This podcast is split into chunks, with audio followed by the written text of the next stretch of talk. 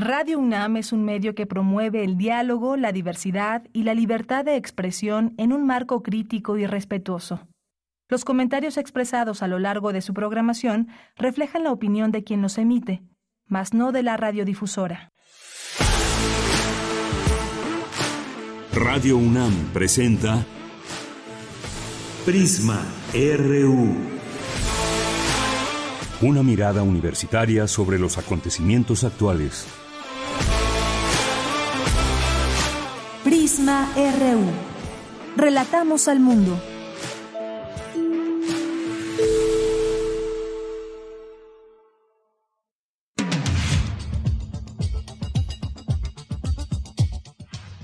Muy buenas tardes. Muchas gracias por acompañar este espacio Prisma RU de 1 a 3 de la tarde. Le acompañamos aquí en este espacio de lunes a viernes. ¿Cómo le fue de simulacro en este día aquí en la Ciudad de México?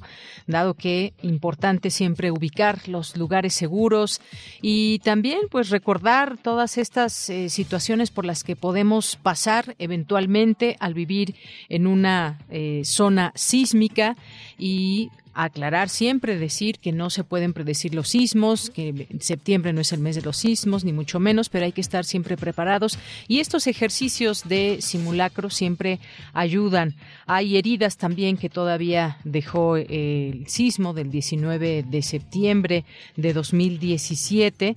Siguen abiertas eh, pues varios años después, cinco años después.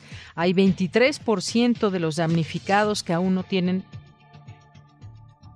que está temblando. ¿Es la alerta?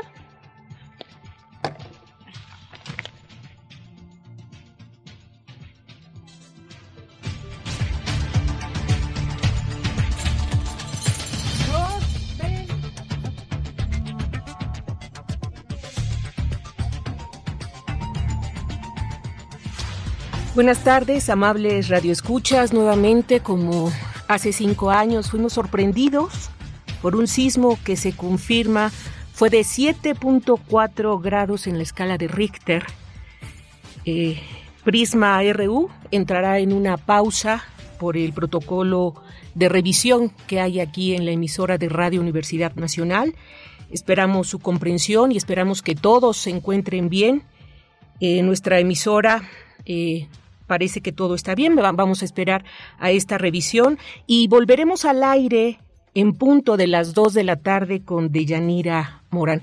Mientras tanto, le dejamos un poco de música, esperando que relaje esos nervios, ese miedo que sentimos todos al momento de, pues, de padecer, como hace cinco años, eh, este, este sismo.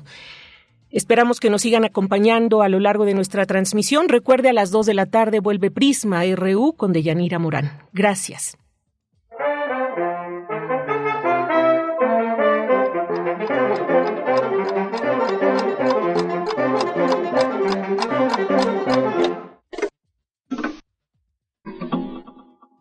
El oído es un reloj de Dalí.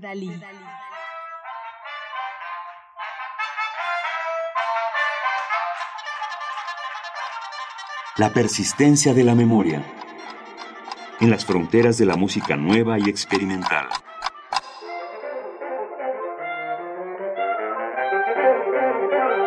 Queridos radiounamitas y radionautas, mi nombre es Omar López, saxofonista del cuarteto de saxofones Ana Cruz Sax, en una nueva participación para El oído es un reloj de Dalí. A continuación escucharemos el concierto del 28 de julio, grabado en la sala Manuel María Ponce del Palacio de Bellas Artes, un concierto en donde tuvimos la fortuna de estrenar obra, me refiero a estrenos mundiales de obra, estrenos en México, la gente estaba muy contenta, pedía y pedía más encores y decidimos cerrar con un arreglo de Juan Manuel Navarro Cruz, un saxofonista mexicano que además le ha dedicado mucho tiempo a los arreglos. Yo creo que ya cuenta con una gran cantidad de arreglos. Y me refiero en este caso al arreglo de Por culpa del Guau, una pieza que hiciera famosa el grupo cubano Iraquere, una pieza original de Chucho Valdés e Iraquere, y en este caso en el arreglo para cuarteto de saxofones Escucharemos la interpretación del cuarteto de saxofones Ana Cruzax, integrado por Omar López en el saxofón barítono, Alfredo Carmona en el saxofón tenor, Octavio Íñigo en el saxofón contralto y Samuel García en el saxofón soprano. Esto es El oído es un reloj de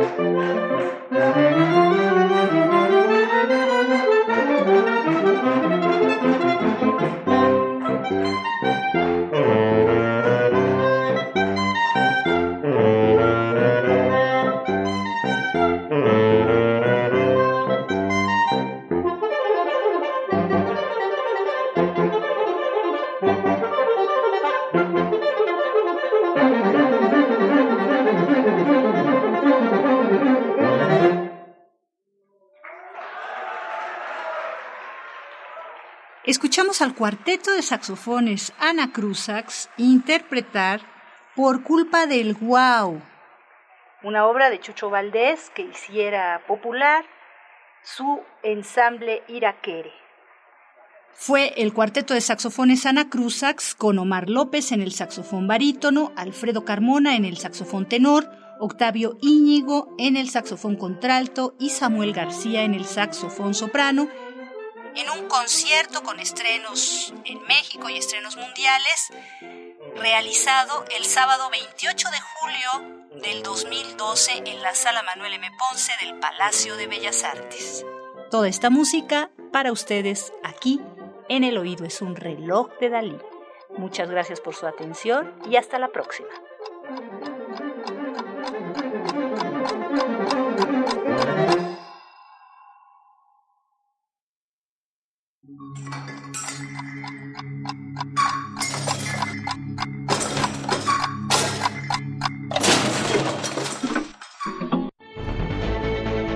2022. 100 años del nacimiento de Lucian Freud. Lucian Freud sí veía realmente al ser humano con toda su identidad psíquica.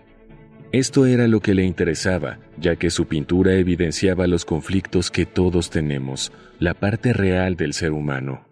Realmente hay una introspección, hay un drama, hay un... todas las familias son iguales, ¿no? En todas las familias hay unos dramas tremendos y eso es lo que les interesaba observar ver, la, ver esta parte real del ser humano, ¿no? La que lo hace ser humano. Juan Rafael Coronel Rivera, curador y escritor. Lucian Freud, 96.1 FM, Radio UNAM, Experiencia Sonora.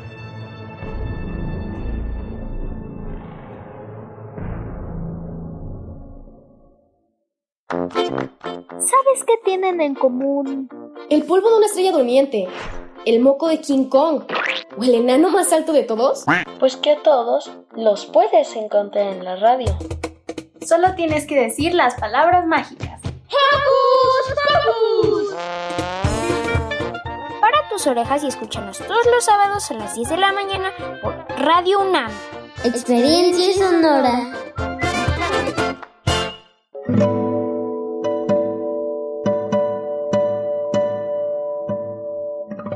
Hola, soy Ana Lara y los invito a descubrir quiénes son los compositores contemporáneos, qué escriben y quién los interpreta. La cita es todos los miércoles a las 18 horas en Nació una nueva música, por supuesto en Radio UNAM 96.1 FM, Experiencia Sonora.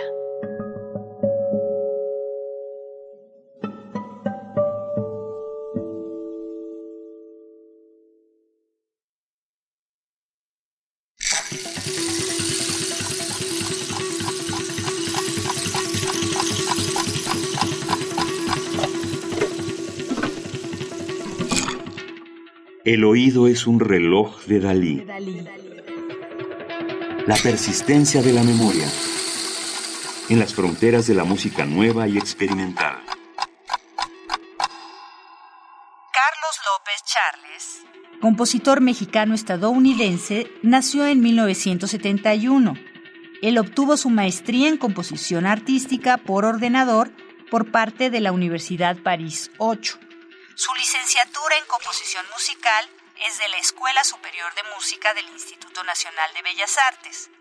Cursó también el doctorado en composición en la Escuela Nacional de Música de la Universidad Nacional Autónoma de México bajo la tutela del doctor Rodrigo Sigal y laboró en el CEMAS, Centro Mexicano de Músicas y Artes Sonoras, del 2007 al 2011. Actualmente realiza un postdoctorado en París.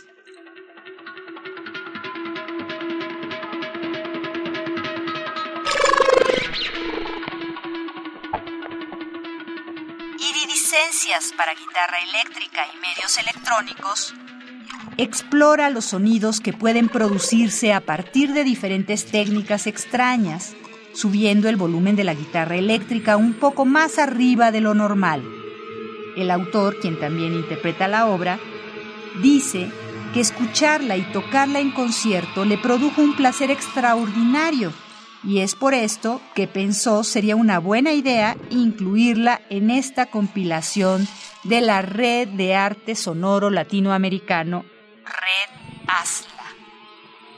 Esta obra está dedicada a tres compositores que López Charles admira mucho. Javier Álvarez, de México, Alejandro Viñao, de Argentina y Reino Unido, y Steve Vai, de los Estados Unidos de Norteamérica.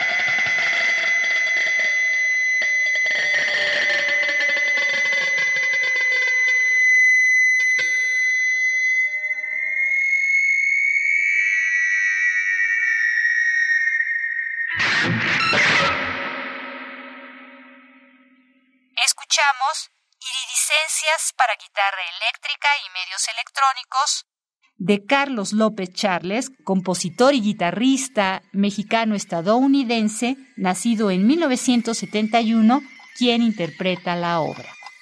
Aquí, en el oído es un reloj de Dalí.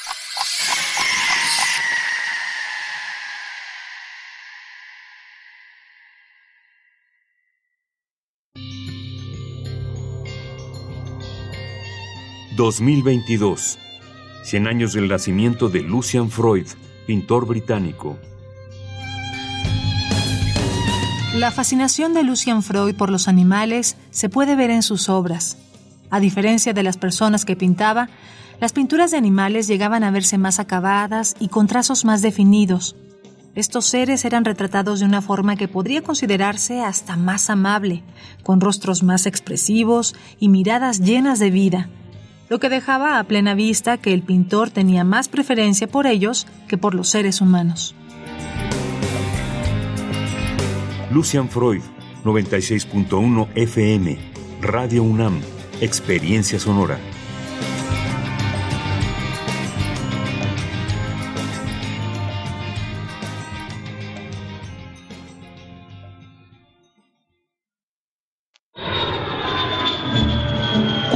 46 emisoras de 17 países de Europa, América y África.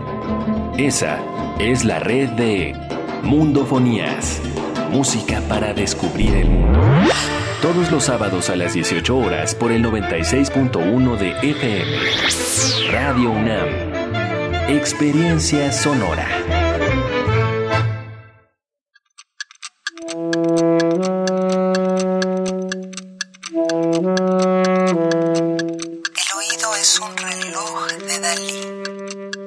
¿Qué tal amigos Radio Escuchas, asiduos de El Oído? Es un reloj de Dalí.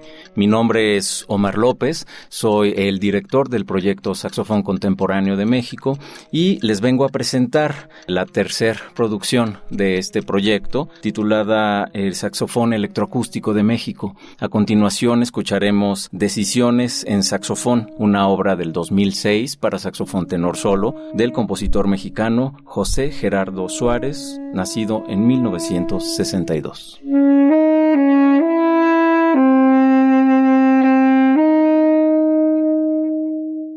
El saxofón entra con el sonido del saxofón clásico, pero sutilmente José Gerardo Suárez va incluyendo técnicas contemporáneas como frulato, como el sonido de aire, pero deliberadamente el aire que suena de repente, que pareciera ser un error. De repente hay un multiestacato por ahí, growlings, subtonos, hasta terminar la obra con unos slaps que no sabes precisamente a dónde te llevan, que pueden evocar a, los pasos que se alejan, etcétera. En las notas al programa de esta obra, el compositor menciona que a final de cuentas es una obra muy introspectiva y que está basada en, en este tiempo, en este limbo en el que uno está a punto de tomar una decisión.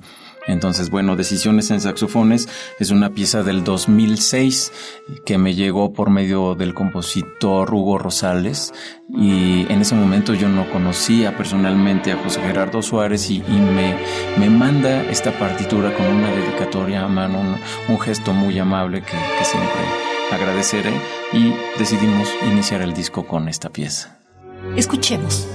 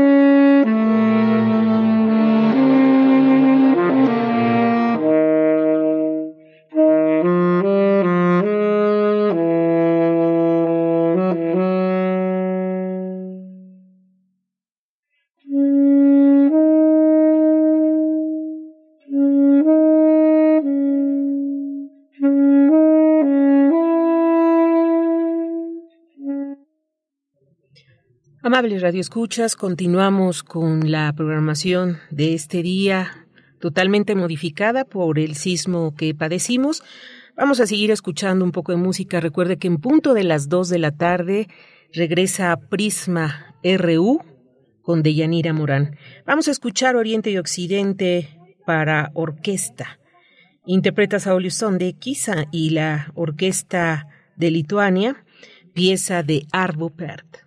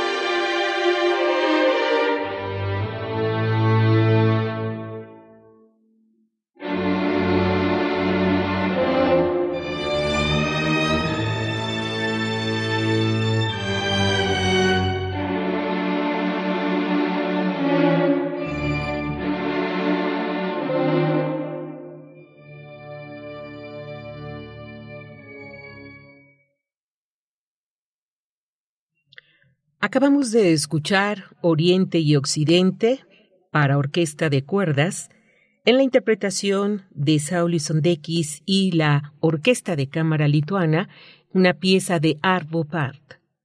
Vamos a continuar con nuestra programación musical. Le invitamos a escuchar Prisma RU. Tu opinión es muy importante. Escríbenos al correo electrónico prisma.radiounam@gmail.com.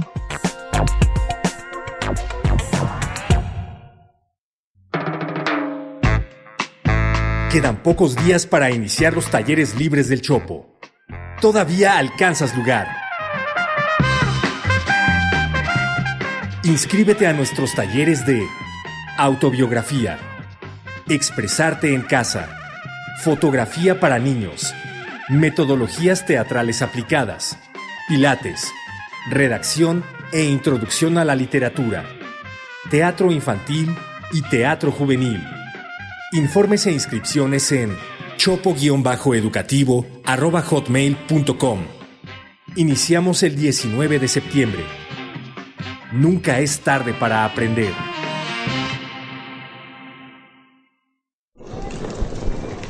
Hola Juan. Hola Oscar. ¿Ya te has dado cuenta que llevamos mucho tiempo juntándonos en esta transmisión? Y ahora nos juntamos para hacer este promocional de nuestro propio programa. Sí, hombre, por, en esta ocasión no es así un encuentro casual. Las Esquinas del Azar, todos los martes a las 10 a.m. y retransmisión los sábados a las 4 p.m. por el 96.1 de FM. Radio UNAM, Experiencia Sonora.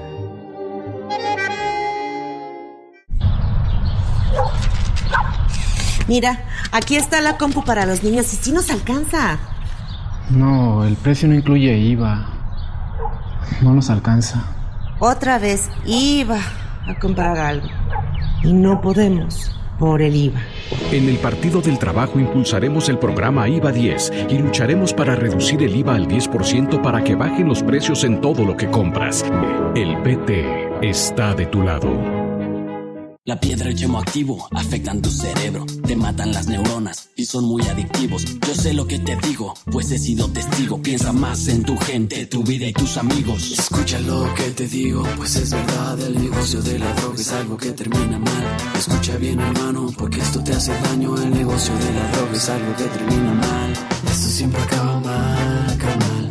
Esto siempre acaba mal. Si necesitas ayuda, llama a la línea de la vida 800-911-2000.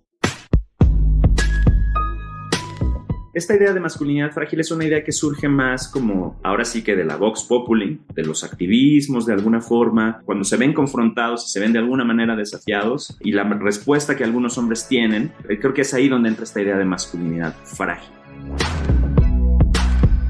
Seguimos construyendo igualdad. Sintonízanos este miércoles a las 10 de la mañana. Tenemos como invitado al doctor Ali Siles, especialista en masculinidades e investigador del CIEC UNAM, que nos habla sobre masculinidad frágil.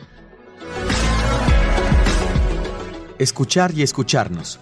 Construyendo igualdad. Décima temporada. Queremos escuchar tu voz. Síguenos en nuestras redes sociales. En Facebook como Prisma RU y en Twitter como arroba PrismaRU.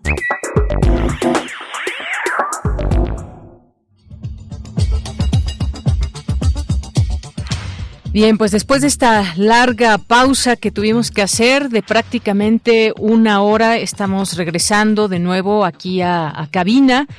Eh, justo hablábamos del simulacro y la importancia que debemos darle a este tipo de ejercicios que nos ayudan a saber qué hacer en caso de un terremoto. Y justamente como hace cinco años estábamos aquí en estos micrófonos con todo el equipo transmitiendo en vivo y pues se volvió a repetir la historia casi a la misma hora y la información que seguramente ya han estado escuchando y leyendo a través de redes sociales. El sismo fue de magnitud 7.4 a 63 kilómetros al sur de Cualcomán, Michoacán, a las 13 horas con 5 minutos y pues hasta el momento es lo que se sabe. Aquí en la Ciudad de México hasta el momento no se reportan daños, ah, lo ha dado a conocer hace unos minutos. La jefa de gobierno Claudia Sheinbaum descartó daños por este sismo registrado hace unos momentos y también pues informó que se continúan con todos estos protocolos, pues esta, este sismo sacudió a varios estados del país también por esta tarde del lunes 19 de septiembre, esta fecha que ya tenemos eh, grabada 19 de septiembre. Lo que pudiera parecer, si lo contáramos una broma de mal gusto, pues se hizo, fue realidad esta situación de una, de nueva cuenta, otro sismo después de un simulacro y desafortunadamente, pues otra vez ese pánico, ese, ese susto que pasamos muchas y muchos en la Ciudad de México y los demás estados donde se sintió este terremoto también incluso en zonas donde normalmente no se siente, donde eh, pues difícilmente se llegan a sentir estos movimientos, como el caso de algunas zonas de Guanajuato, se sintió también este sismo. Se habían dado algunas otras, eh, en, los números, algunas otras magnitudes, pero finalmente quedó en 7.4. Hay también ya eh, información de parte de el IMSS, dice tras reciente sismo con epicentro en Cualcomán, Michoacán, el IMSS informa que se activaron los protocolos de protección civil y se evacuaron unidades administrativas, las unidades médicas no se evacuaron para mantener el cuidado continuo de los pacientes. Y pues vemos estas informaciones que van dando a conocer las distintas dependencias en torno a este sismo que se sintió a la una de la tarde con cinco minutos. Ya eh, habló el presidente con el gobernador de Michoacán, lo está posteando en sus redes sociales, eh, con el gobernador de Michoacán, Alfredo Ramírez Bedoya, y solo hay reporte de daños materiales en Cualcomán, eh, donde fue el epicentro y en zonas cercanas. Es el primer reporte de este sismo, también luego de que se había participado en este simulacro 2022, donde señalaba también el presidente la importancia de la prevención ante sismos o cualquier emergencia. Eh, fue destacada la actitud responsable de muchos mexicanos. Y pues una hora después, una hora después, ya sentimos este sismo de 7.4 eh, de magnitud. Bien, pues vamos a, vamos a, ya tenemos a Cindy Pérez Ramírez que nos tiene un reporte. Justamente, pues teníamos ya nuestro programa armado, coberturas con respecto a todo este tema por los cinco años de 2017 y este proceso de reconstrucción de viviendas afectadas por el sismo que concluiría hasta 2024. Eso era parte de lo que se estaba diciendo. Pero cuéntanos, Cindy, Cindy Pérez Ramírez, buenas tardes. Deyanira, te escuchamos perfecto. Muy buenas tardes. Espero que te encuentres muy bien y también todo el auditorio que está escuchando Prisma RU. Y pues bueno, como ibas comentando, este, este sismo de magnitud 7.4 localizado a 63 kilómetros a sur de Coalcomán, Michoacán, pues bueno, dio este primer reporte de 6.8 y luego hubo este cambio a 7.4 según el Servicio Sismológico Nacional. Y pues bueno, la información que ha surgido con la jefa capitalina Claudia Sheinbaum eh, es que hasta el momento no se reporta daños en la ciudad, mientras que cinco cóndores de la Secretaría de Seguridad pues siguen haciendo este sobrevuelo. Vamos a escuchar qué te parece a la jefa capitalina para ver lo que nos comenta al respecto. Podemos decir que no hay daños graves en la ciudad y estamos en este momento haciendo la revisión en cada una de las alcaldías para poder dar mayor información. Si hay cortes de energía en algunas alcaldías, estamos esperando el reporte de Comisión Federal de Electricidad para que nos pueda informar eh, y estamos ya por recibir el reporte de Comisión Federal de Electricidad para poder informar a la ciudadanía en cuánto tiempo se recuperará en aquellos lugares donde todavía no se recupera la energía eléctrica. Nos encontramos en el C5, todos los elementos de Consejo de Protección Civil Deyanira, y es que justo eh, muchas personas han estado reportando estos cortes de luz. El sistema, por su parte, de transporte colectivo Metro informó que ya se reanudó el servicio en toda la red tras realizar una revisión en las instalaciones. Todas las estaciones se encuentran ofreciendo servicio y operando con normalidad. Así que, bueno, también estamos pendientes de cualquier información que pueda surgir y también recordarle a la ciudadanía que se mantenga informados y atendiendo siempre las medidas de protección civil. Y justo también, como comentabas, esta mañana se abordaba este el tema de la reconstrucción de viviendas afectadas por el sismo del 2017 y pues bueno, según datos de la Comisión para la Reconstrucción, el avance global en esta materia por tipo de vivienda son 40% en unidades habitacionales, unifamiliar 40.84 y multifamiliar 53.12%. No obstante, los estragos de estos sismos aún se sienten en estos inmuebles que esperan ser atendidos y tampoco se tiene certeza de que esta comisión creada, pues bueno, continúe eh, pasando este sexenio si la fecha de entrega pues se tiene prevista incluso para el 2024. Estas fueron algunas de las reflexiones de Nacheli Ruiz, investigadora del Instituto de Geografía de la UNAM, durante este seminario organizado por esa entidad universitaria y también la Escuela Nacional de Trabajo Social a cinco años del 19 de septiembre, tareas pendientes para la reducción del riesgo de desastres en México. Vamos a escucharla. En materia de cuántas viviendas no han iniciado están en proceso administrativo. El porcentaje más o menos está así. Obviamente, señalo, estoy tomando solamente viviendas, no estoy tomando edificaciones, que es otra medida. El mayor rezago lo tenemos en Tláhuac, porcentualmente respecto al, al total de viviendas en el que se les reconocieron derechos de rehabilitación, eh, seguida de Azcapotzalco, Miguel Cuauhtémoc, Gustavo Amadero y Venustiano Carranza luego Iztapalapa, luego Iztacalco, Benito Juárez y Coyoacán, luego las otras dos sectores de Iztapalapa, Xochimilco y finalmente en Tlalpan, que es donde se nota el mayor grado de avance y un rezago realmente pequeño de 20%. No es imposible que la el proceso de reconstrucción incluso sobrepase el sexenio, aunque no sabemos exactamente si la figura de la Comisión de Reconstrucción sobrevivirá. Eh, o si será la responsable de terminar con los procesos jurídicos y administrativos, ¿no?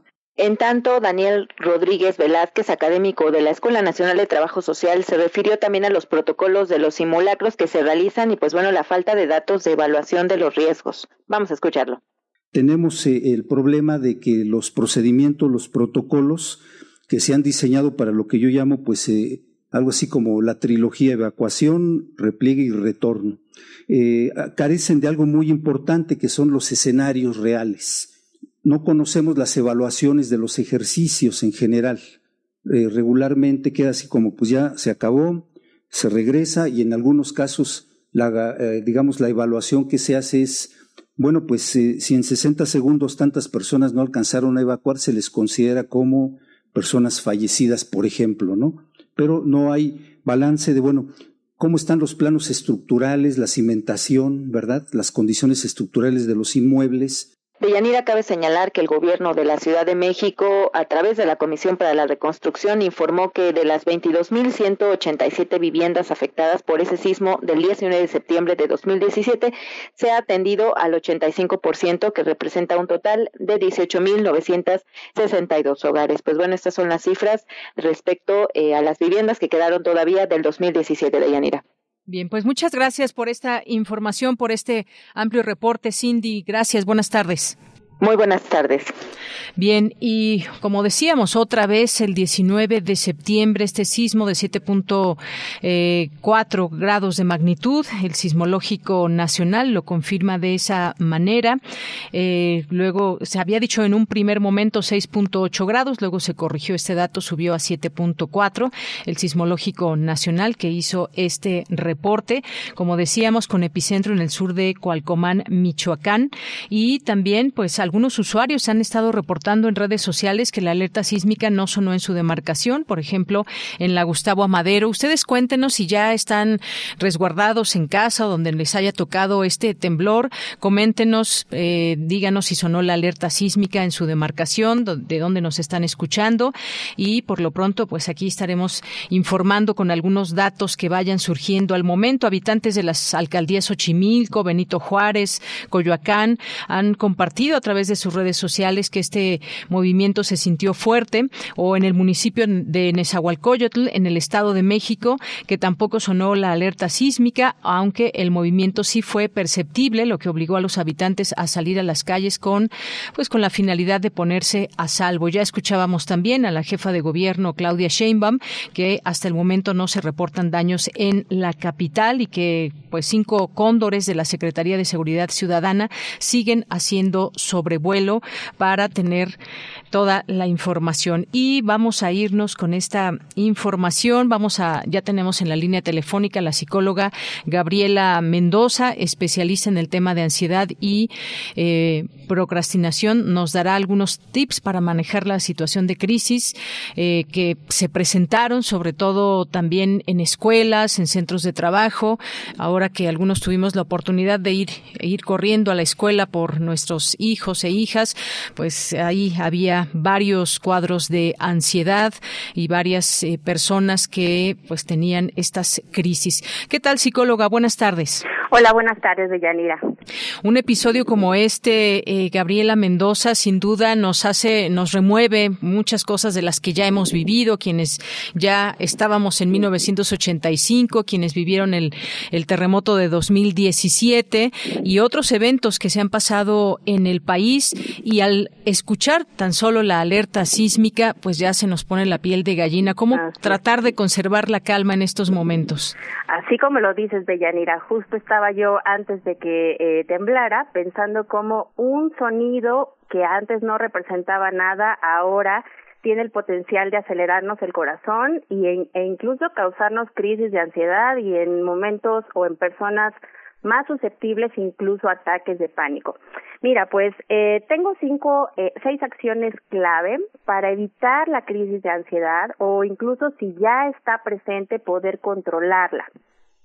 Lo cierto es que eh, todos estamos ahorita nerviosos, como bien dices, Deyanira, eh, se remueve el trauma, se remueven los recuerdos, gente que incluso perdió familiares, pues imagínate de qué manera ahorita este, este evento que tuvimos hace unos minutos activa nuevamente la alerta y el estrés en el cuerpo. Entonces, mira, el primero de ellos, el primero de estos eh, eh, tips o acciones clave para controlar esta crisis de ansiedad es calmar, bajar eh, o hacer lo posible por disminuir los síntomas físicos. Es la primera parte. Hay veces en que uno quiere calmar la mente o no pensar mal de Yanira, sin embargo, cuando todas las alertas del cuerpo, todo el cortisol está disparado por nuestro cuerpo, es imposible dejar de pensar. ¿Qué, ¿Cuáles son los síntomas? Pues nerviosismo, agitación, tensión, la frecuencia cardíaca eleva, se nos puede secar la boca, tenemos temblores en mano y cuerpo, incluso debilidad y pues es difícil concentrarnos en estos momentos. ¿Qué tenemos que hacer? Primero beber agua, el cuerpo está lleno de eh, sustancias que, eh, que son producto de, la, de los disparos de adrenalina, por lo tanto en este momento beber agua comer, porque por supuesto, aunque de repente cuando uno está nervioso no se nos antoja la comida. El famoso bolillo, doctora. El famoso bolillo, que ahorita los memes no, no tardan en salir, ¿verdad? Así no es que ya salieron. El famoso bolillo, la idea es comer, la idea es no, es no empeorar la situación de crisis que ahorita experimentó nuestro cuerpo. También eh, todas las personas que tienen diabetes, hipertensión o alguna enfermedad crónico-degenerativa, asegurar su, su medicamento, asegurar que todo, todas sus dosis estén completas. Y entonces tendríamos que hacer algún tipo de respiración de Yanira para poder eh, bajar las revoluciones del cuerpo, ya sea buscar una meditación en Facebook de cinco minutos o hacer diez respiraciones de manera profunda y pausada, intentando hacerlas con el estómago, con el diafragma. Esa es la primera parte, el, la parte número uno. La segunda parte tiene que ver con recordar y sobre todo eh, prestar atención a los datos positivos que ahorita están manejándose. Hay saldo blanco, eh, los mexicanos ya estamos muy bien educados y preparados para responder ante una alerta sísmica. Creo que muchos de nosotros tomamos muy en serio este simulacro a diferencia del 2017. Eh, y también tener en cuenta que eh, pues un sismo no es algo que se pueda prevenir, nos asusta la coincidencia, eso es verdad, pero lo único que podemos pensar es que, bueno, realmente no sucedió nada, hay saldo blanco, no hay víctimas, pero fue un gran susto. Es decir, prestar atención a esos hechos que sí sucedieron y no a situaciones que de repente uno podría pensar que van a pasar, pero realmente no están pasando. Número tres, evitar ver en exceso noticias, eh, noticias que estén recordando situaciones de 2017, 1985. Entiendo que es parte de nuestra historia, pero en este momento, al menos hoy, no nos conviene mucho. Eh, también eh, como cuarto, cuarto tip, si bien eh, hay personas que en este momento no quieren estar en casa, pues es muy buena idea salir a dar un, pa un paseo al parque o poder eh, realizar algún ejercicio tranquilo, algún ejercicio como alguna caminata, porque esto baja mucho los niveles de ansiedad. Eh, eh, como quinto tip, evitar eh, cualquier bebida que ahorita nos pueda este, alterar, cafeína, bebidas energizantes, vamos a dejarlo todo para mañana, no necesitamos más activación eh, física. Y por último, de Yanira, pues eh, hacer lo posible por mantener nuestra mente en este momento distraída en alguna cosa, en alguna actividad que sea lo suficientemente eh, demandante mentalmente para evitar centrarnos en los pensamientos negativos.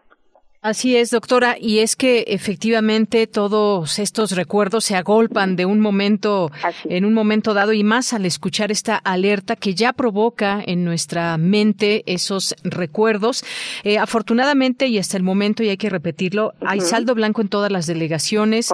Fue una coincidencia así terrible que de verdad parece una broma. Y también ya que nos están escuchando nuestros radioescuchas que normalmente a esta hora están tan tranquilamente, pues ojalá que eh, ya vayan retomando la tranquilidad y que sus palabras, doctora, les ayuden también a estar tranquilos y alertas. Siempre hay que mencionarlo. Y quiero hacer rápidamente una invitación, doctora, porque la UNAM, la Universidad Nacional Autónoma de México, está haciendo una cordial invitación a participar a distancia en la conferencia de prensa Los sismos de hoy y de septiembre en México, que se llevará a cabo hoy justamente en unos minutos más a las 14.30 horas. Ahí, pues yo vamos a, a ver por dónde, me imagino que las redes sociales de la UNAM, para que podamos desde nuestras redes sociales compartir también este, este link.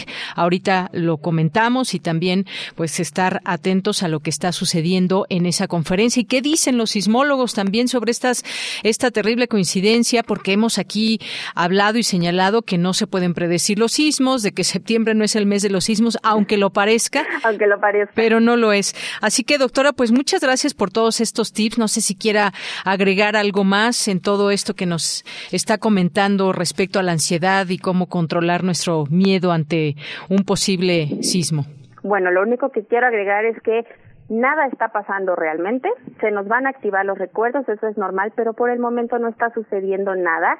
Te agradezco mucho, eh, te, me permites dar mis redes.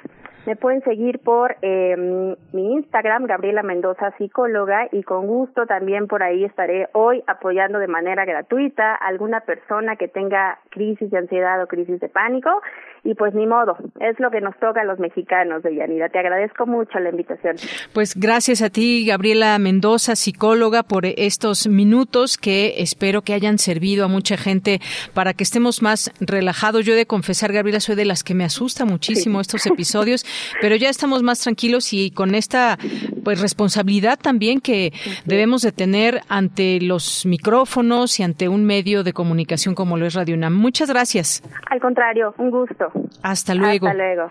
Bien, pues vamos a en un momento enlazarnos con Israel Ballesteros de Damnificados Unidos, solamente decirles a través de dónde se va a, a transmitir esta conferencia que les digo, es a través del canal de UNAM Global TV en el enlace de YouTube. Ahí se meten a YouTube y en UNAM Global TV ahí pueden enlazarse para que puedan tener todos esta información al momento y de primera mano con los sismólogos. Estos, esta conferencia, los sismos de hoy y de septiembre en México a las 2.30 ya en unos cuantos minutos. Así que pues nos vamos a enlazar entonces ya con Israel Ballesteros de Damnificados Unidos. Israel, muy buenas tardes.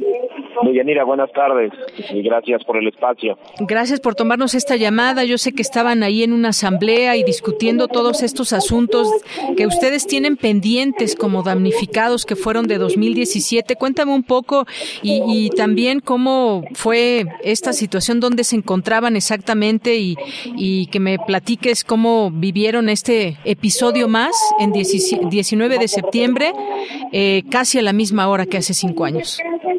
Sí, sí, pues mira, justo un, un episodio que nos viene a recordar lo vulnerables que estamos porque no no hay prevención, no ha no han cambiado las condiciones de fondo en la ciudad y en el país, entonces cada nuevo sismo para nosotros es una nueva amenaza. Eh, nosotros nos encontrábamos en, en el multifamiliar Tlalpan, este, que bueno, pues fue un inmueble representativo de los damnificados en 2017. Nos encontrábamos eh, llevando a cabo un conversatorio justo para platicar entre nosotras y nosotros, pues cómo estamos a cinco años, ¿no? Lo que identificamos es que estamos en la incertidumbre, sin, sin atención. Eh, y, y pues viendo cómo se distancia para muchos cada vez más el regreso a casa, eh, para nosotros pues es un verdadero fracaso que el gobierno de la ciudad después de cinco años del sismo, cuatro años ya de la gestión de la administración actual, pues todavía no puede atender eh, ni a la mitad de los damnificados y damnificadas. Si bien ellos en, espacios públicos dicen que van casi al 80%, pues los números de su propio portal para la reconstrucción señalan otra cosa, señalan un avance de apenas poquito más de la mitad, pero además también se puede observar ahí mismo eh, en, en ese portal pues que han dejado excluidos a dos terceras partes de los inmuebles que habían identificado como afectados desde 2019, ¿no? Que fue cuando concluyeron su censo. Entonces quiere decir que van a poco más de la mitad, pero solo de la tercera parte que sí van a atender. Eh, acá estábamos en esa en esa charla escuchando varios testimonios. Eh, habíamos hecho justo una pausa para tener nuestro minuto de silencio a las 13:14 que se cumplía propiamente el sismo. Y bueno cuando caminábamos hacia Calzada de Tlalpan que habíamos decidido utilizar ese espacio para tener el minuto de silencio pues nos nos encontramos con esta sorpresa de que pues nos sorprende otra vez la naturaleza temblando a, a cinco años casi a la misma hora como bien lo dice pero pues nos sorprende también esta construcción social del desastre al saber que pues que hacer un, simulacro, ¿no? Simular una vez al año, sin importar que le cambien la hora, esta vez a las 12.19, pues no nos pone más seguros, ¿no? No nos vuelve más seguros, no no no palia de ninguna forma el que sigan permitiendo permitiendo al cártel inmobiliario construir sin regulaciones, sin que nadie verifique si hay medidas de seguridad estructural, no no palia de ninguna manera que no hay eh, ninguna política ni cultura de prevención, ¿no? O sea, no no pueden pensar que porque una vez al año nos hacen salir de casa con la alerta, ya ya ellos como estado saben cómo responder a estas emergencias, lo que han mostrado a cinco años que no pueden devolver la vivienda a todos los damnificados y hoy mismo que, que nuevamente no tuvieron ninguna capacidad de reacción una vez que, que pasa el sismo. Bien, pues Israel, muchas gracias por este reporte que nos das, como un poco cómo vivieron este momento y por la otra también esos pendientes que hay, como bien mencionas que aunque no les guste muchas veces que se les mencione como cártel inmobiliario, así han actuado como tal, eh, esta cultura de prevención que también nos, nos comentas y poner el dedo en el renglón y de decir que todavía hay eh, deudas hacia las personas que tuvieron una vivienda damnificada y que a cinco años de 2017 pues todavía no eh, pues no cuentan con una vivienda adecuada. Así que pues muchas gracias Israel. No sé si quieres comentar algo más. Sí, pues mira, ahora que decías, no les gusta que se diga que actúan como cártel inmobiliario, pero son muchos los ejemplos. Por el corto tiempo te, te comento solo uno. eh, tenemos un edificio en Alfonso Reyes número 188, el Hipódromo Condesa. Ese edificio tenía seis departamentos. Fue dictaminado para rehabilitación. Era un edificio que se podía volver a, a, a habitar con algunas reparaciones el anterior comisionado para la reconstrucción, César Cravioto, impulsó hasta donde pudo, hasta que convenció a, a los vecinos de votar por la, por la demolición y redensificación del inmueble para permitirle a una constructora que hiciese, además de esos seis departamentos, tres más de lujo para vender, no para atender damnificados.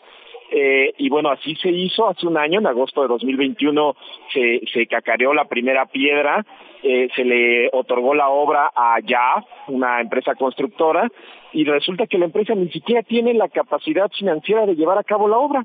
El gobierno le financió la primera inversión para que comenzara, ya se acabó el dinero, no tiene dinero para continuar y la obra lleva entonces parada un año sin que sin que estas seis familias puedan regresar a casa.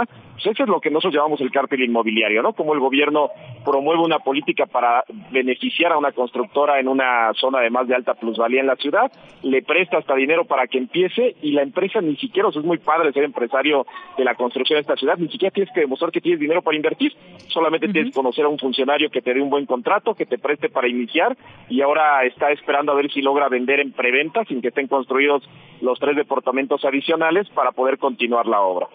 Bien. Bueno, pues Israel Ballesteros, muchas gracias y que se escuche bien y muy claro todo esto, porque lo que han tenido que pasar como damnificados unidos han sido muchas cosas, un camino muy largo y todavía hay adeudos en este sentido. Y también, pues la reflexión que queda hacer en estos momentos, que se revisen todas estas eh, construcciones que son nuevas, que cumplan con todos los lineamientos y las viviendas que ya son un poco más viejas o muy viejas, que hay muchas aquí en la ciudad, que se continúen con todas estas revisiones, no solamente porque tiembla, ya nos acordamos que hay que revisar, sino que sea constante todo esto para, es parte de la prevención. Pues muchas gracias Israel por tomarnos estos minutos aquí en Prisma RU de Radio UNAM. Gracias a ti, Deyanira. Un saludo a ti y a toda tu audiencia. Gracias. Hasta luego, Israel Ballesteros de Damnificados Unidos. Y bueno, nos vamos a otro punto de la Ciudad de México. Dulce García se encuentra en Churubusco y Tlalpan y nos tiene un reporte de lo que se vivió hace unos minutos con este sismo de 7 grados de magnitud. ¿Qué tal, Dulce? Buenas tardes. Así es, Deyanira. Muy buenas tardes a ti al auditorio. Pues mira, como bien lo comentas, estamos aquí en el cruce de Tlalpan y Churubusco, una zona que, pues por su ubicación, es altamente sísmica. Se sintió más o menos fuerte el movimiento de Yanira, pero por fortuna no hubo eh, alguna persona que se pusiera eh, bastante nerviosa y pues también en las áreas públicas, en los edificios públicos salieron rápido las personas, salieron organizadas y afortunadamente todo se encuentra bien. También la circulación vehicular está avanzando con buena marcha y el metro está también en su actividad ya normal. Y pues si quieres podemos pasar a una ciudadana que puede comentarnos qué fue lo que se vivió en esta zona. Ella es Lía González. Hola, buenas tardes. Buenas tardes. Sí, ¿nos puedes dar tu testimonio de cómo viviste este momento? Por supuesto, yo la encontraba en la Escuela Nacional de Arte Teatral, justo en la esquina de Tlalpan y Churubusco, cuando empecé a escuchar la alerta sísmica. me encontraba por fortuna fuera de las instalaciones. Lo único que hice fue moverme rápidamente hacia la hacia el área de resguardo, hacia el área, el punto, la zona de encuentro, perdón, y pues esperar a que mis compañeros salieran. Afortunadamente el sismo no no se sintió muy, muy fuerte, fue oscilatorio y no hubo, como lo mencionaba Dulce, no hubo este, alguna afectación psicológica a las personas que aquí nos encontrábamos. Bien, pues qué bueno que todos están a salvo y que estos testimonios queden en eso, en haber pasado un momento de mucho nerviosismo quizás, pero que no hay daños ni humanos sobre todo, ni materiales hasta el momento. Muchas gracias. Gracias, Deyanira. Y bueno, pues comentarte que también en los edificios las autoridades ya están haciendo la revisión y pues todavía no regresan a las instalaciones, pero parece ser que dentro de más o menos una hora que se termine la revisión, ya van a poder volver a las instalaciones. Muchas gracias, Dulce. Y gracias a ti, muy buenas tardes. Hasta luego. Nos vamos con Claudia Sheinbaum en este momento en conferencia en vivo control, cómputo, comunicaciones y contacto ciudadano. Eh, informamos que hasta el momento no se reportan afectaciones graves en la ciudad. Eh, de manera inmediata establecimos contacto con el presidente de la República para informarle de la situación de la ciudad. Quiero informarles que el 99.1% de las eh, alertas sísmicas funcionaron adecuadamente, tanto en el simulacro como en el momento del sismo. Eh, realmente fueron muy pocas las que no funcionaron. Eh, y estaban desplegados. Ahora le vamos a pasar la palabra al secretario de Seguridad Ciudadana para que les pueda informar todo el despliegue de la Secretaría que estaba en campo. Eh, la red de movilidad eh, toda eh, está funcionando con excepción de la línea 4 del metro que tiene afectaciones por suministro de energía eléctrica como en muchos otros lugares de la ciudad trenes tuvo que ser desalojado. En este momento ya no hay ningún problema, pero es la única línea que tiene problemas en su operación por el suministro de energía eléctrica por parte de Comisión Federal de Electricidad. Eh, de inmediato se desplegaron nuevamente los cinco cóndores, toda la fuerza de la Secretaría de Seguridad Ciudadana, de Protección Civil y del heroico Cuerpo de Bomberos. Y eh, hay algunos lugares en donde se reportan algunos daños menores, como por ejemplo el edificio de Doctor Río de la Loza en la Fiscalía General de Justicia de la Ciudad de México, así como en algunos otros lugares que de inmediato la Secretaría de Obras y el Instituto de Seguridad de las Construcciones, junto con el Colegio de Ingenieros, están revisando si es que tienen algún daño mayor, pero por el momento no se reporta ningún daño mayor. Eh, las 16 consejos de protección civil de las alcaldías funcionaron adecuadamente y hasta el momento pues sigue el protocolo para poder eh, revisar si hay eh, algún daño en algún otro inmueble. Hay algunas cuestiones menores y por supuesto algunas crisis nerviosas que fueron reportadas a través del 911.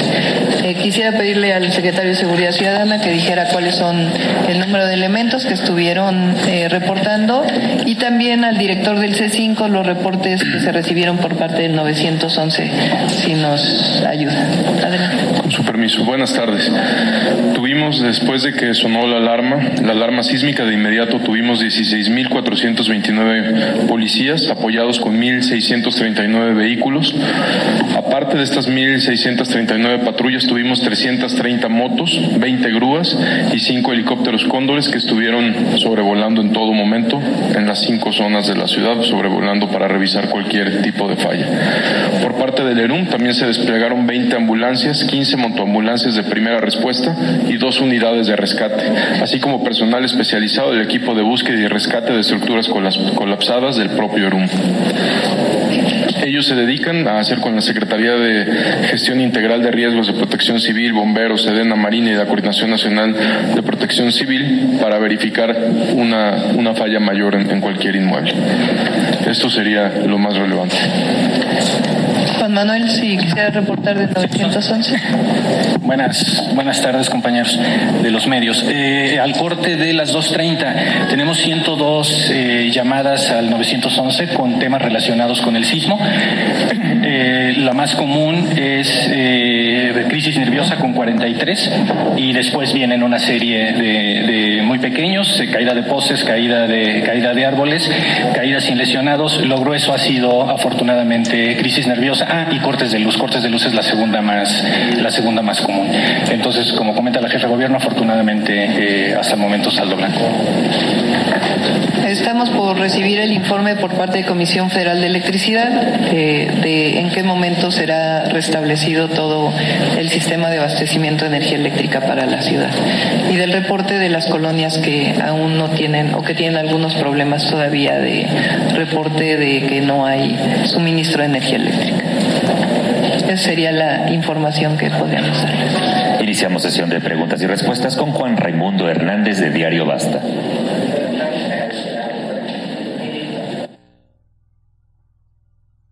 Bien, pues hace unos minutos que estamos escuchando a la jefa de gobierno Claudia Sheinbaum señalar que pues sigue este saldo blanco, aunque hay algunas llamadas, eh, varias llamadas, 111 me parece que dijeron hace un momento, crisis nerviosas, también este, están reportando cortes de luz en algunas zonas. Eh, señaló la jefa de gobierno que eh, CFE ya están teniendo comunicación con la Comisión Federal de Electricidad para poder restablecer eh, la luz en cuanto sea posible. Como sabemos, estas situaciones se dan en algún momento cuando hay este tipo de eventos. Y bueno, muchas gracias a quienes nos están escribiendo aquí en redes sociales para reportarnos cómo, cómo han pasado todo este, este asunto del, del sismo. Eh, Guerrero, muchos saludos. David Castillo, eh, Joel Cabrales, Alfonso de Alba Arcos, manda muchos saludos a todo el equipo. Dice, cuentan con excelente experiencia para responder positivamente ante estas adversidades. Buena y movida tarde. Eh, Saúl, muchas gracias. Andrés Mar, Jorge Morán nos dice, todo bien en Alcaldía Gustavo Amadero, zona de Aragón, avenida 604, 702, 604 y 606. La alerta sísmica funcionó en simulacro y sonó retrasada unos segundos después de iniciado el sismo y para calmarse, también dice, le digo a los psicólogos que una plegaria de cualquier credo también ayuda. Muchas gracias. David Castillo también dice acá en Nueva Atzacualco, Gustavo Amadero y colonias aledañas, todo bien. Ojalá que todos estén bien. Muchas gracias. Eh, Rosario Durán también aquí pendiente. Margeven, afortunadamente, dice, los estamos escuchando. Sonó la alerta casi un minuto antes en las frecuencias de Radio UNAM, que en las calles nos tocó cerca del hospital Ajusco, medio Tlalpan, y no se sintió. Gracias. Eh, Eduardo Mendoza, acá en Jutepec, Morelos, solo sentí un mini destanteo, todo tranquilo, a gusto de escucharles de nuevo. Gracias, Eduardo. Un abrazo. Rosario dice que les sea leve el resto de la semana. Muchas gracias para ti también. Y estos son algunos de los reportes que nos hacen ustedes, radioescuchas, de algunos sitios de donde sintieron este, este temblor. Aquí le seguimos leyendo, por supuesto, y esto nos deja la idea de seguir completamente alertas y siguiendo pues, los protocolos que debemos de seguir en estos eh, momentos cuando se activa una alerta sísmica desde casa, desde el trabajo, desde la escuela también. Eh, pues suele pasar que a veces algunas personas pues entran en crisis nerviosa, pierden la compostura o la tranquilidad, pero hay que retomar todas estas actividades y hasta el momento en los números eso es lo que han estado informando desde la Ciudad de México, desde la jefatura de gobierno. Y bueno, como les decíamos, estamos a la espera también de que inicie esta, eh, esta eh, transmisión que ya está, ya está desde la UNAM. A ver, nos vamos a enlazar a esa transmisión sobre sismos. Ya en un momentito más, en eso estamos, ya comenzó la conferencia eh, que se transmite por eh, YouTube de UNAM Global. Adelante. Investigador del servicio. Eh,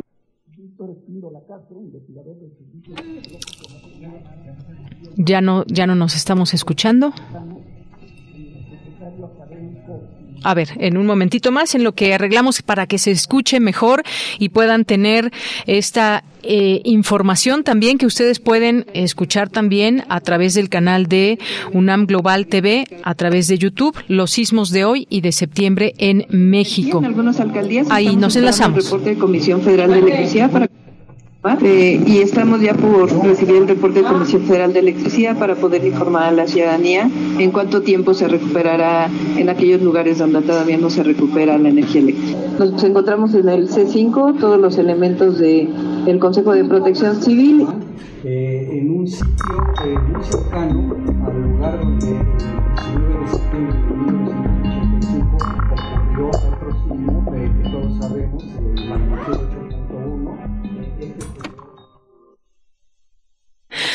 Bien, ahorita estamos tratando, ustedes saben, algunas cuestiones técnicas del momento y tratando de enlazarnos para que podamos tener la información que se está generando desde nuestra universidad y tener todos los datos que se van ofreciendo también ahí. Seguramente, pues responderán muchas de estas dudas que en este momento tenemos. Ya estamos en la, ya nos vamos a esta transmisión desde la UNAM hasta el momento determinada. Es un sismo que, dadas sus características, es probable, es muy probable que, produzca una gran cantidad de réplicas. Entonces, en ese sentido, sí es importante eh, hacer notar que eh, las pequeñas sacudidas continuarán sucediéndose eh, en los próximos días, pero siempre con una tendencia a disminuir su magnitud. Estos son los términos generales de este sismo. No sé si el doctor Víctor Hugo Espíndola quiera comentar algo. Bueno, solo comentarles que en efecto Este sismo ocurrió eh, eh, después a la 1.05. Eh, eh, habrá quienes digan que el de 2017 ocurrió también a la misma a la misma hora. también recordar que hace un año hubo uno el 7 de septiembre en la región. Bueno, hay algunas fallas en la transmisión y eh, pues bueno, lo que escuchábamos un poco era esta descripción de los sismos, la hora en que fue, que he visto una 05 y una 11 a ver, nos enlazamos. Este, del simulacro, ¿verdad? Que estos ocurran el día del simulacro. Son tres secuencias que han venido, tres sismos este, importantes. Afortunadamente, este sismo, al parecer, al igual que al de eh, hace un año en la región de Acapulco, no causaron este, daños, en la, por lo menos en lo que en la Ciudad de México se refiere. Habría que hacer una evaluación este, en, en otros lugares, pero eso es lo que podríamos decir respecto a este sismo? ¿Alguna eh, pues no, nada más eh, comentar que se, se han registrado eh, elevaciones del nivel del mar, del mar, en las estaciones mareográficas de Lázaro Cárdenas y de Cihuatanejo de 13 y 60 centímetros respectivamente, pero no tenemos hasta el momento reporte de daños mayores. No sé si hay alguna pregunta ya las tenemos. Bueno, ahí le están haciendo alguna pregunta al, especialista y que estaba dando a conocer que en las estaciones mareográficas no hay reportes de daños mayores. siempre se piensa también en las costas y la posibilidad de un tsunami. Y ahorita, pues, escuchamos la respuesta que tenga y los comentarios que están haciendo a todas estas dudas que enmarcan este, eh, este día. Bueno, y este a ese respecto, lo que sí debo de decir es que desde el punto de vista estrictamente técnico, no existe existe, eh, digamos, eh, la, la, la, certeza, mucho menos la probabilidad de que los sismos ocurran el mismo día. Lo que sí podemos eh, decir es que los sismos eh, se disparan generalmente cuando hay una liberación de esfuerzos producidos en una zona aledaña. Entonces, si consideramos que, por ejemplo, el 14 de septiembre hubo un sismo de magnitud 5 en la zona de Guerrero, costa de en frente a Petatlán, pues es posible que ese sismo haya liberado algunos esfuerzos que hayan, hayan, hayan dado por consecuencia que eh, se haya facilitado el movimiento entre las, las placas tectónicas oceánica y norteamericana que haya disparado este sismo. Pero en cuanto a, la coincidencia del día, eh, no, no, no tenemos eh, ninguna opinión a ese respecto. Bien, hay otra de las preguntas que... Voy a leer nuevamente la pregunta. Que le hacen. Ahí va la pregunta. Ante lo ocurrido hoy y en años anteriores, ¿cuál era la probabilidad de que tres sismos con intensidad superior a 7 ocurran en el mismo día cada cierto periodo de tiempo? Y vamos con la siguiente pregunta.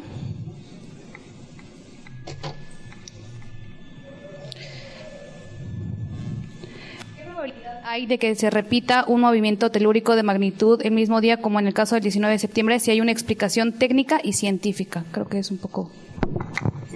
Mire, hablando de ese tipo de probabilidades, si nosotros vemos todo el catálogo sísmico, que nosotros tenemos desde a principios de 1900, vemos que se han repetido para sismos mayores de 7, en diferentes meses, por ejemplo, vemos eh, varios en el mes de diciembre, varios en, todos los meses. Entonces, ciertamente la probabilidad de que ocurra el mismo día este, es muy baja, pero que una probabilidad sea pequeña no quiere decir que no puedan ocurrir. Y tan, tan es así que, ha pasado que eh, quizá dentro de un año, dentro de dos o dentro de tres, lo que sea, que vuelva a ocurrir un sismo eh, un 19 de septiembre, eh, eh, puede ser muy pequeña, pero no, es imposible. O sea, las probabilidades nada más nos hablan de eso, de qué tanto pueden, este, qué, es más probable que ocurra, es más probable que ocurra en otro mes un sismo fuerte,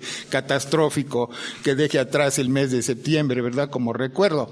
Sin embargo, pues aunque sean probabilidades pequeñas, pueden ocurrir Entonces es cuestión, la, la estadística no dice, no, no, si es pequeño no ocurre. Sí, sí pueden ocurrir. ¿Qué tanto? Son muy pequeñas, ¿no?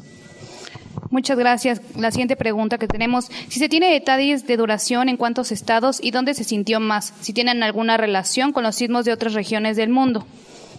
Eh, bueno, como tal, no podemos decir si, si por otras regiones del mundo entendemos, por ejemplo, sismos al otro lado del mundo, lo que sí les podemos decir eh, de manera categórica es que no existe una relación causa-efecto entre un sismo del lado de Taiwán, de China, a un sismo del lado de México.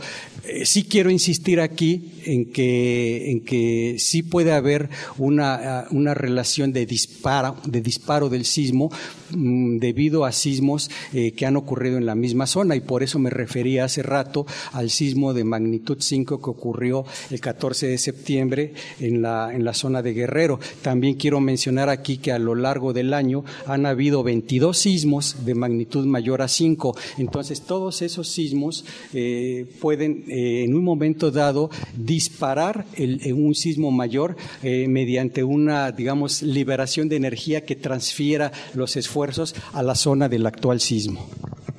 Gracias. Eh, la siguiente pregunta que tenemos sobre el algoritmo del doctor Víctor Velasco del Instituto de Geofísica de la UNAM sobre desarrollar un algoritmo para pronosticarlos y si los tienen presente esta herramienta como algo factible para el corto o mediano plazo en el servicio sismológico o alguna herramienta similar. Bueno, a ver, eh, quiero aquí hacer una aclaración importante. El famoso algoritmo al que usted se refiere y que salió por ahí publicado es un algoritmo de pronóstico de sismos. Aquí hay que diferenciar entre la palabra pronóstico y predicción. Como tal, eh, decir que, va a temblar en México en los próximos 10 eh, años al sur de México con una magnitud 6, pues se puede decir pues sí, es cierto, ¿no? Y, seguramente va a ocurrir. De la misma manera que si yo le digo que va a temblar el día de mañana con magnitud 4 en alguna zona de México, seguramente, seguramente es cierto y eso se puede considerar como un pronóstico. Lo que pasa es que a lo que, lo que requiere la, la sociedad es una predicción como tal, que son términos completamente diferentes. Entonces, desde ese punto de vista, nosotros en el Servicio Sismológico Nacional no podemos, no podemos autorizar eh, eh, que, se, que, se diga que existe un método de pronóstico, eh, entre otras cosas porque, digamos, son técnicas demasiado generales que no, no, no se aplican al fenómeno sísmico como tal. Eh, e, esas técnicas se aplican tanto a los picos de la pandemia de COVID como a la ocurrencia de huracanes, como a la ocurrencia de sismos. Entonces, en ese sentido, no podemos considerar eso como algo, digamos, válido para el funcionamiento del servicio. Muchas gracias. Eh, la siguiente pregunta es, ¿la probabilidad de que ocurra un sismo arriba de 7 magnitud el mismo día del año y tres veces, estadistas dicen que es uno en cada 0.0007751%, ¿es correcto? Pues sin ir a detalles, mire, tendría que hacerlo yo exactamente los numeritos, pero sí, eh, sí es muy pequeño. Es como sacarse la lotería tres veces seguidas o, una vez si quiere, una vez cada cuatro años. ¿Sí? Y, y, mire, en cuestión de, pronóstico, por ejemplo, haciendo una estadística, cada, eh, en tres años hay estadísticamente ocurren sismos mayores de 7.0 en lo que es la, costa mexicana, ¿verdad? Y eh, eh, cada, cada seis va a ocurrir uno de, de ocho. Entonces, ese es un pronóstico, pero básicamente no deja de ser este, estadístico y eso realmente no nos da mucha información de, de este de, de, usar esas técnicas pues para predecir es muy diferente no que quede claro lo que decía el doctor Quintanar una predicción un pronóstico verdad entonces este sí hay que tener cuidado con, con esas este eh, eh, eh, evaluar esas estadísticas de esa forma, pues. De acuerdo. se habla de que fueron dos sismos, ¿es correcto o solo fue uno? No, pues, fue un sismo, el de hoy fue un sismo únicamente. Lo que pasa es que muchas veces, generalmente en sismos fuertes, eh, generalmente se manda un preliminar y posteriormente se manda un, una localización más estudiada. Ahora, sobre qué es lo que sentimos muchas veces para sismos que ya superan cierta cierta magnitud, hacia eso se refieren, es que las ondas se conforman diferentes. En la fuente sísmica se generan varios tipos de ondas que tienen un comportamiento diferente en la, eh, eh, eh, este, dependiendo de en dónde estemos. A estas latitudes, para este sismo fuerte, es muy fácil identificar, ¿verdad? Primero un, lo que le llamaban trepidatorio, ¿verdad? Y luego lo que le llaman oscilatorio, que ese es intrínseco de cada, de, de todas las fuentes sísmicas, pero depende en dónde nos encontremos, vamos a sentir una u otra o ambas. Bien, pues hay algunas preguntas, algunas inquietudes que se están resolviendo por parte del doctor Víctor Espíndola del Servicio Sismológico Nacional y del doctor Luis Quintana Robles, investigador titular B del Departamento de Sismología del Instituto de Geofísica de la UNAM, como estas de que no hay una certeza ni probabilidad de que ocurran sismos el mismo día, no se puede manejar de esta manera. Y pues creo que es una de las preguntas insistentes dadas las coincidencias en la fecha y en la hora. Bien, pues vamos a enlazarnos con mi compañera Virginia Sánchez, que se encuentra en la alcaldía de Venustiano Carranza. En, la, en el lugar donde ella se encontró no sonó la alerta sísmica. ¿Qué tal, Vicky? Buenas tardes.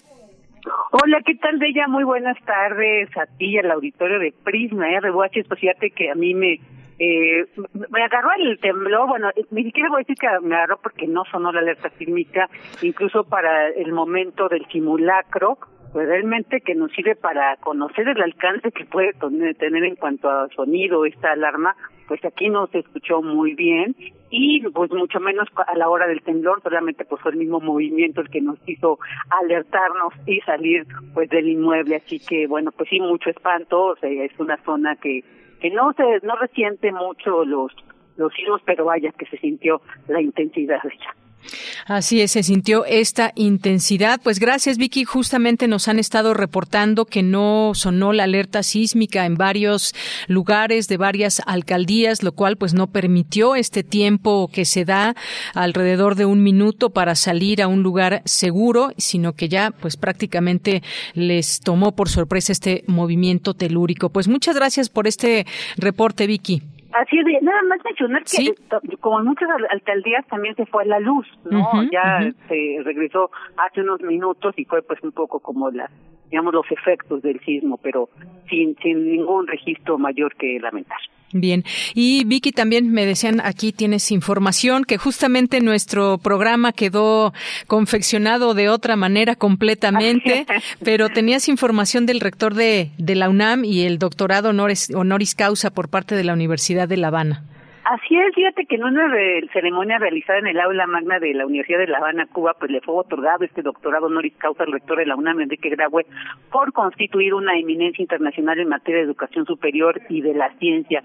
Así que ante la rectora de la Universidad de La Habana, Miriam Mikado García, y del embajador de México en Cuba, Miguel Ignacio Díaz Reynoso, el rector Enrique Graue aseguró que ambas casas de estudio representan esa gran tradición que ha acompañado a nuestros pueblos en sus aspiraciones y evolución social, referentes sociales comprometidos con el cambio y fuentes permanentes de generación de conocimiento y transmisiones de saberes e identidades resaltó que dicha distinción es un reconocimiento para la comunidad que representa y se comprometió a extender todos los lazos posibles entre ambas instituciones para seguir aprendiendo mutuamente de lo mucho que se tiene por compartir y seguir construyendo historias cercanas, buscando los más altos fines a los que pueda aspirar la humanidad. Escuchemos algo también de lo que dijo el rector.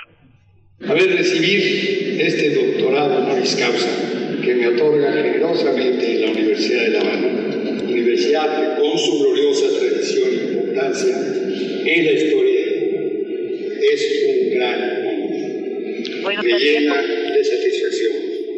Me enorgullece profundamente por todo lo que ello significa para mí en lo personal, para la Universidad Nacional Autónoma de México y para la comunidad que efectivamente representa.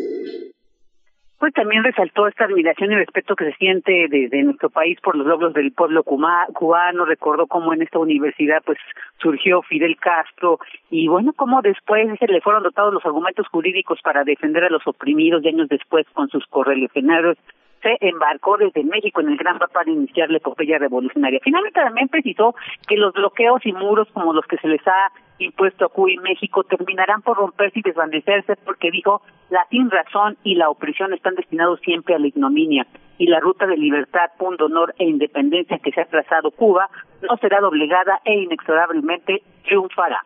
Ella este, este fue el reporte y pues Buenas tardes. Buenas tardes, Vicky. Un abrazo, que estés muy bien. Igualmente. Y que pues con esto ya nos despedimos. Prácticamente estamos llegando al final de esta emisión que nos tocó pues partida a la mitad justamente. Tuvimos que salir también como todas y todos ustedes. Espero que hayan salido a la hora de haber escuchado. Aquí sí se escuchó en esta zona de la alcaldía de Benito Juárez, en la colonia del Valle, en las inmediaciones de, de Radio UNAM. Sí se escuchó la alerta sísmica y estaremos pendientes. Mañana le tendremos toda la información de lo que se siga dando ahí en esta conferencia desde la UNAM con los sismólogos, con la gente experta en todos estos temas y decirles que hasta el momento hay saldo blanco en la Ciudad de México, no así en, Manzanillo, Colima, donde el presidente de México, Andrés Manuel López Obrador, informó que un hombre falleció por la caída de una barda. Esto en Manzanillo, Colima. Y seguir atentos a cualquier informe oficial que se dé por parte de nuestras autoridades. Agradecerle su sintonía y agradecerle también a todo este equipo aquí presente en Radio UNAM. Eh, a ver si los puedo nombrar a todos. Todos por allá está Montserrat, ¿quién más? Está Michelle, está Andrés Ramírez, Rodrigo Aguilar, Marco Lubián, Daniel Olivares, Luis Fernando Jarillo. ¿Alguien me falta por aquí? Ah, Denis, Denis, es que no, no te asomas, Denis, no te veo. Denis Licea, por supuesto, siempre aquí atento en la producción. Y a nombre de todo el equipo, eh, se despide de Yanira Morán.